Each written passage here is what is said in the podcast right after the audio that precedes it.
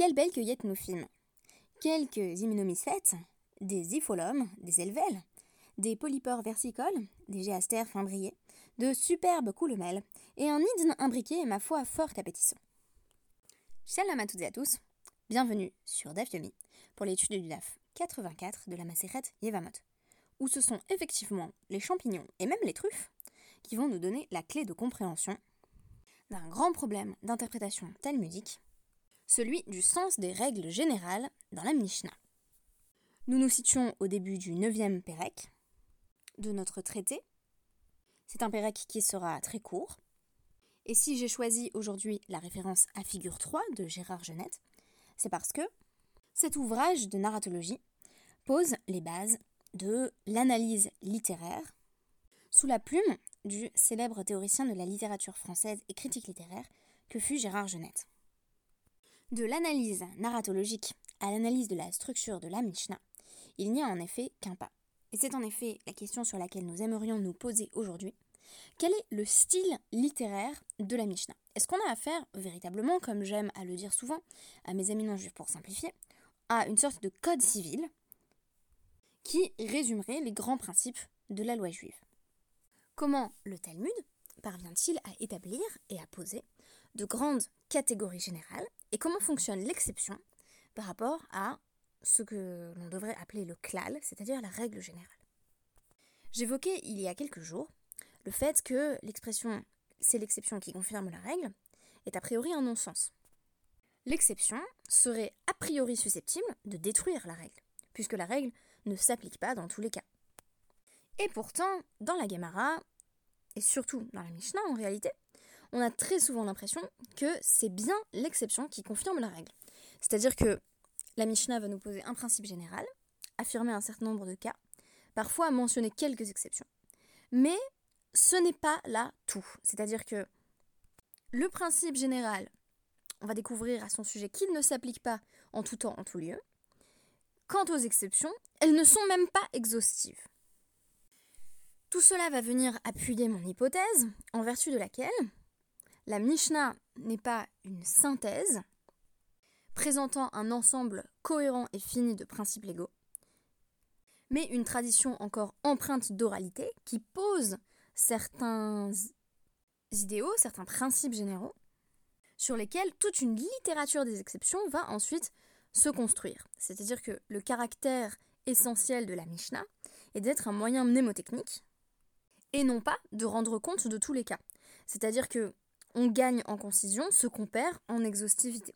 Et ça va être à la Guémara, la plupart du temps, de rétablir les cas manquants.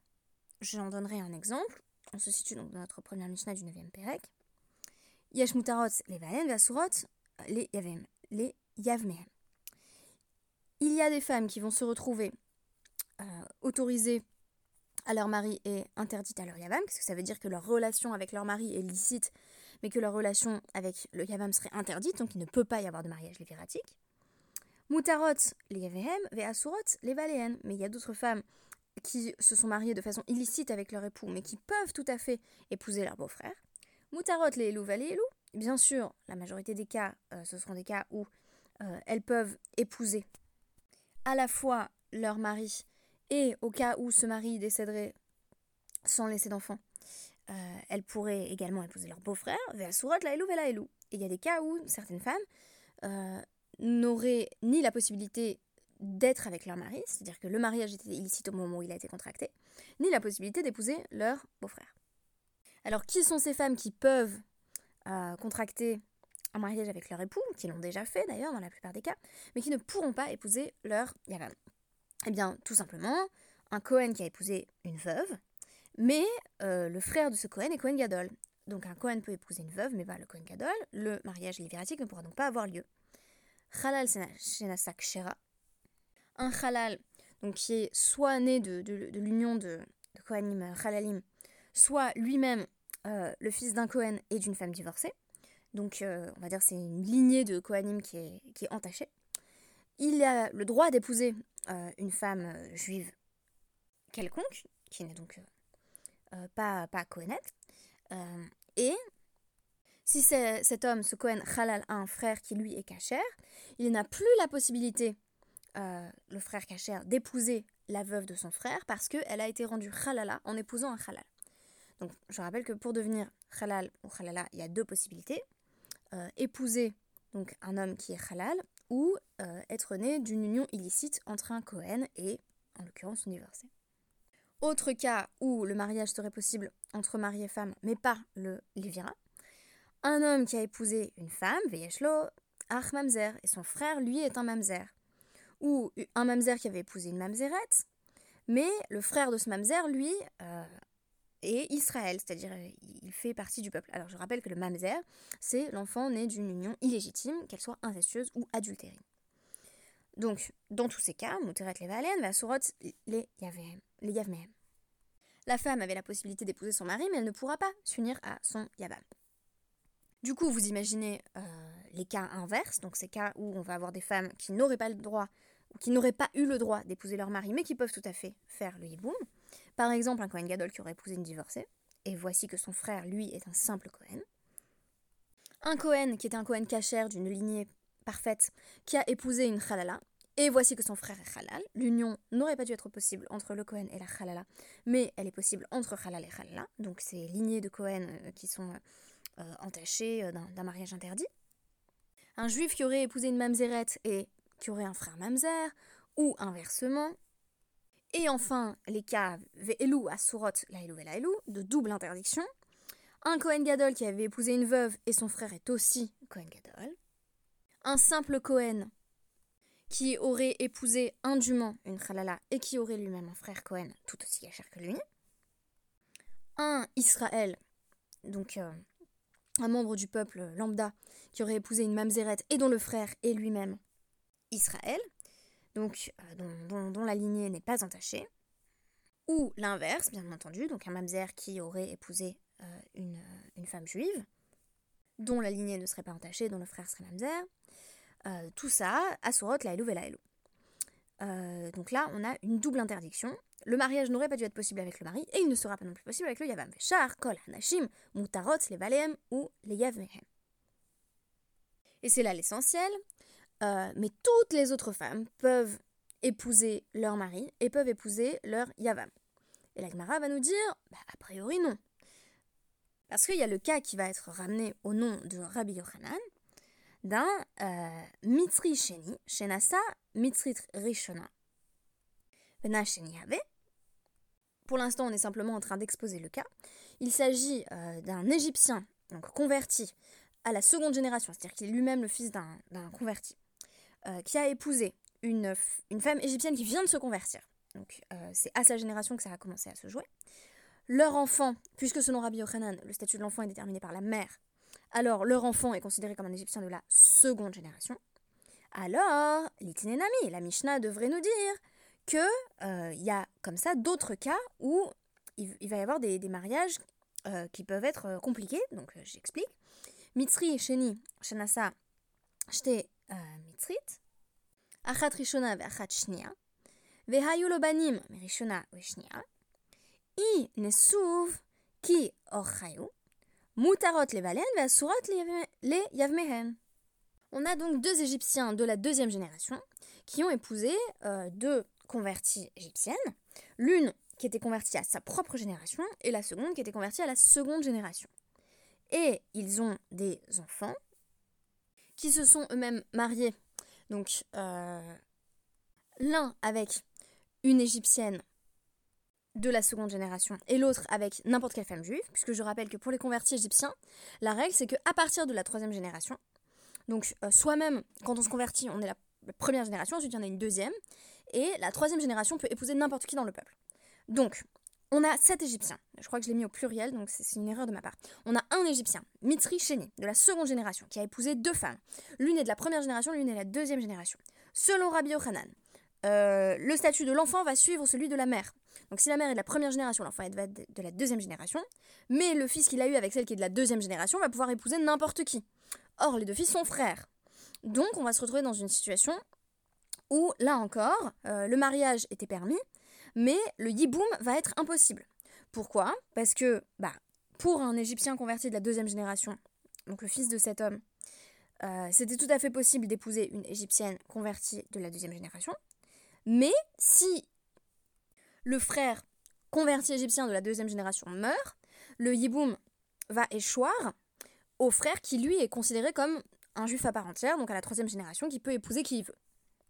Et inversement, si euh, on prend la situation dans un inverse, le fils égyptien de la deuxième génération se, retrouverait à devoir faire yiboum pour son frère qui lui est considéré comme un juif à part entière. Donc on a en gros un problème. Parce qu'on se pose la question de pourquoi ce cas-là, il n'est pas apparu dans la Mishnah. C'est un autre cas où euh, le mariage est possible, mais le remariage par yiboum n'est pas possible. Vei euh, Mais si à chaque fois les deux fils de cet homme égyptien de la deuxième génération euh, et de ces deux différentes femmes, si donc les deux fils s'étaient mariés de façon indue, c'est-à-dire que chacun avait épousé une femme d'une autre génération. Donc, je, rappelle le cas, euh, l'Égyptien converti de la deuxième génération aurait épousé une femme juive à part entière. Ou inversement, euh, l'Égyptien désormais euh, totalement converti aurait épousé une Égyptienne convertie à la deuxième génération. Alors, le mariage est interdit, mais le yiboum va être possible. Et autre cas, donc, Moutarot, la Elou, la Elou, Donc, le mariage est possible pour le frère et pour le beau-frère si ils ont épousé tous les deux euh, des convertis, donc euh, qu'ils ne soient pas des convertis égyptiens. Apparemment, les convertis peuvent se marier entre eux. Mais Asurot la Elou la Elou, Alionot. Mais s'ils ont épousé des femmes dont les caractéristiques sexuelles ne sont pas développées, alors eux-mêmes ne pouvaient pas épouser cette femme, donc un converti égyptien de la deuxième génération euh, ne peut pas épouser une femme juive qu'elle ait des caractéristiques sexuelles développées ou non. Donc ici le mariage est impossible. Mais le remariage par Yiboum va également être impossible parce qu'il n'y a jamais de Yiboum avec une Ailonite, une femme qui ne peut pas avoir d'enfants. On ne fait pas de mariage libératique parce que le but du mariage libératique, c'est d'avoir des enfants. Et la conclusion euh, de la Mishnah va être tout simplement, donc euh, on va nous citer un autre cas d'ailleurs, Shayar Patsuadaka. On a également omis le cas euh, d'une femme qui aurait épousé un homme aux testicules broyés. Le cas échéant, la femme euh, n'a pas le droit d'être mariée à cet homme, mais elle a le droit d'épouser son, beau-frère dans une situation de hiboum. Et l'inverse est vrai si elle a épousé un homme, donc euh, il n'y avait aucun problème, mais son beau-frère a les testicules broyés, alors elle est euh, à son mari, elle est permise à son mari, mais elle est assoura, elle est interdite à son beau-frère parce qu'il est Patsuadaka. Donc euh, ça nous fait déjà plusieurs exemples de cas qui sont totalement omis de la Mishnah. Et la Gemara va conclure Shma Mina Tane euh, conclut de là que la Mishnah enseigne certaines choses et en nomme d'autres. Elle, elle, les laisse de côté. Shma Mina. Effectivement, c'est bien ce qu'il faut conclure. Que euh, la Mishnah ne nous dit pas tout. La Mishnah, c'est pas clé en main, c'est un principe et là, pour le coup, euh, on n'est pas encore dans la, confusion la plus totale, parce qu'on nous a donné une règle générale qui s'applique quand même dans les cas que nous venons de mentionner. Mais euh, on va dire la Mishnah n'est pas exhaustive. C'est tout ce qu'on peut lui reprocher ici, c'est d'avoir omis certains cas et donc de ne pas avoir proposé un tour d'horizon complet. Et jusqu'ici, quand je vous dis bah oui, mais le but de la Mishnah c'est d'être mnémotechnique, on peut comprendre que euh, bah, ça n'aille pas dans le même sens que, par exemple, un ouvrage qui se voudrait encyclopédique. Il y a d'ailleurs une règle dans le Talmud Yerushalmi qui note sur ce même passage qu'il y a encore bien des exceptions à la règle qui ne sont pas énumérées dans la Mishnah. Et euh, de là émane la règle de Klalav Shel Rebi Enam Klalim. Les règles générales de Rabbi Yehuda Anassi ne sont pas des vraies règles générales. Alors ici, vous me direz, la règle générale, elle n'est pas menacée. Pourquoi Rabbi d'ailleurs? Parce que Rabbi Yehuda Anassi est compilateur de la Mishnah.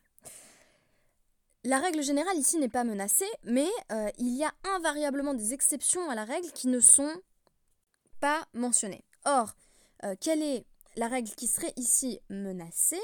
Je retourne vers ma Mishnah. Kol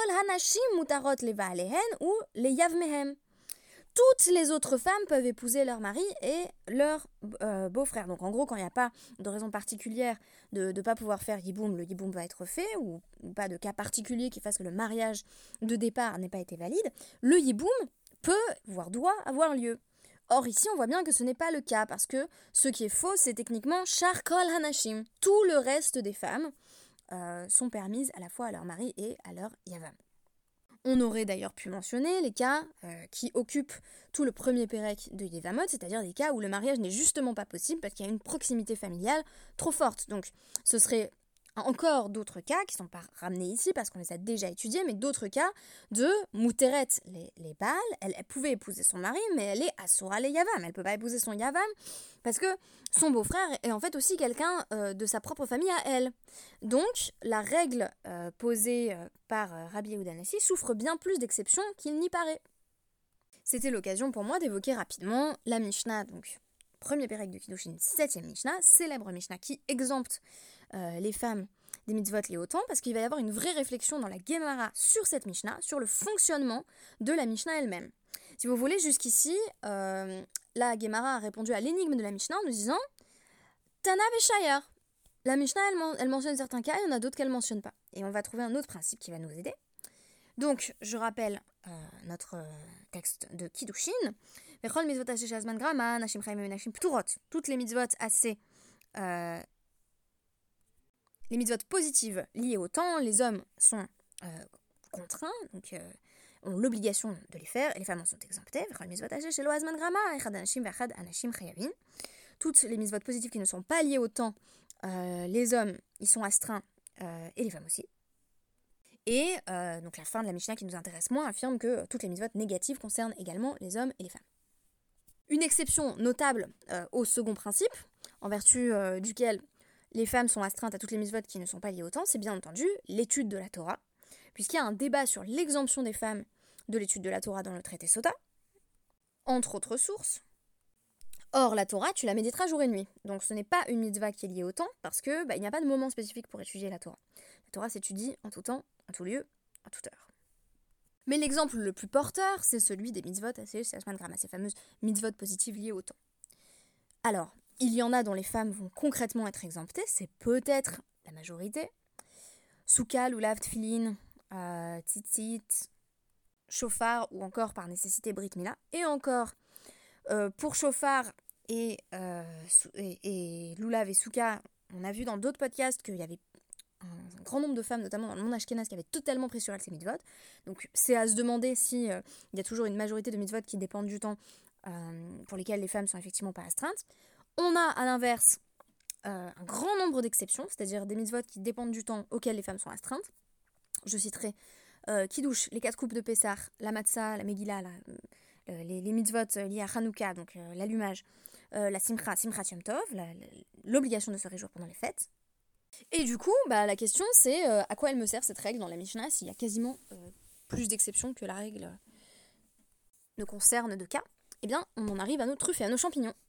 Question donc de la Gemara sur notre passage de Kiddushin. Et Klalahu Est-ce vraiment un principe général? Bah, Ça marche pas trop. Hare, Matza, Simcha, Hakel Pourtant, voici déjà quelques exceptions. Euh, donc, euh, Matzah, les femmes ont l'obligation d'en manger. Simcha, elles doivent se réjouir au fait. Hakel, elles doivent euh, se rassembler pour euh, la lecture de la Torah. Des mitzvot hachées, ce sont de grana. Et pourtant, ce sont bien des mitzvot liés au temps. Et les femmes, ils sont astreintes. Et dans l'autre catégorie, donc les mitzvot euh, positives qui ne sont pas liées au temps. Talmud Torah, les femmes n'ont pas l'obligation d'étudier. Priya Urvia, elles n'ont pas l'obligation d'avoir des enfants. Pidionaben, elles n'ont pas l'obligation de rédemption euh, du fils premier-né. La Pourtant, c'est pas une mitzvah liée au temps. Euh, les femmes en sont, en sont exemptées. Amar Rabbi Yochanan. Rabbi Yochanan pose le principe suivant. Ein lomdim min haklalot. On apprend, littéralement, c'est très choquant, on n'apprend pas des principes généraux. Ah bah oui, mais du coup, à quoi ça sert? Enfin, qu'est-ce qu'un klal?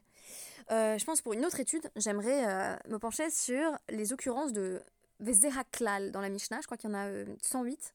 Euh, j'ai regardé brièvement ce matin sur Sefaria. enfin, une centaine de Zehaklal. Voici le principe général. Mais si le principe général souffre une infinité d'exceptions, à quoi sert ce principe général? Qu'est-ce qu'il vient nous transmettre? Peut-être que le principe général, euh, a plus un caractère opérant du point de vue symbolique, c'est-à-dire les, les femmes sont exemptées de ce que signifient les mitzvot liés au temps, même si concrètement euh, ça souffre quasiment plus d'exceptions que de confirmations. Autre exemple, donc pour ça il faut continuer notre lecture. même si on nous dit sauf ceci, sauf cela. Et ça, c'est l'exemple de notre Mishnah qu'on a étudié dans Yevamot, où on nous disait voici les cas où ça s'applique, et apparemment, il n'y en a pas d'autres. Et, euh, pourtant, et pourtant. Il y a bien une Mishnah qui enseigne le sujet du Hérouv, Bechol, Marvin, ou euh, Meshat Tefin, Chutz, Min, euh, Hamaim, Vamelach. Alors, on peut faire un, un Hérouv et, une association donc, au sein d'une cour, avec tout, avec n'importe quelle nourriture, sauf de l'eau et du sel qui ne sont pas considérés comme une nourriture. V tous les cas, et il n'y a rien d'autre. Euh, donc, euh, après le route, on devrait en fait rajouter d'autres choses. Vehaïka, kmehin ou fitriot. Il y a pourtant euh, les truffes et les champignons. C'est aussi pas possible de faire un plat de truffes et de champignons pour constituer la base de son héros. Donc, et là, ça confirme bien qu'on peut pas apprendre d'un principe général, même quand il y a écrit sauf. Du coup, euh, pour moi, deux enseignements à tirer de cela. Le premier, c'est que euh, une règle générale n'est jamais totalement inamovible, c'est-à-dire qu'on peut toujours créer et, avoir une forme de marge de manœuvre à l'Afrique à partir de la possibilité de créer des exceptions. Et euh, l'article d'Anna Véronèse pour Colel va bientôt montrer que c'est exactement comme ça qu'on va fonctionner pour le témoignage des femmes. De manière générale, le témoignage des femmes est exclu, mais on va jouer sur le paramétrage des exceptions. Et le deuxième enseignement, c'est que si on nous pose une règle qui souffre autant d'exceptions, c'est peut-être pour nous apprendre quelque chose euh, dans la théorie de cette règle. C'est-à-dire, qu'est-ce que ça veut dire exempter les femmes des mitzvot liées au temps? Euh, Je vais dire un truc hyper essentialiste, donc je vais décevoir beaucoup d'entre vous, mais depuis que je suis maman, je comprends vraiment mieux l'idée d'exempter les femmes des mitzvot liées au temps. Même si ça devrait souffrir un grand nombre d'exceptions. Alors, je vais vous laisser là-dessus parce qu'en fait, il faudrait que je consacre un podcast entier. Je, le ferai si j'ai de nouveau euh, les mitzvot liés au temps qui refont leur apparition. Là, c'est simplement quelque chose que je voulais ramener pour présenter encore une Mishnah qui fonctionne là encore de façon euh, brève, mnémotechnique, concise, euh, et qui par conséquent pose de grands principes sans forcément envisager la totalité des exceptions qu'il faudrait y apporter. Merci beaucoup et à demain avec Natia Ayoun.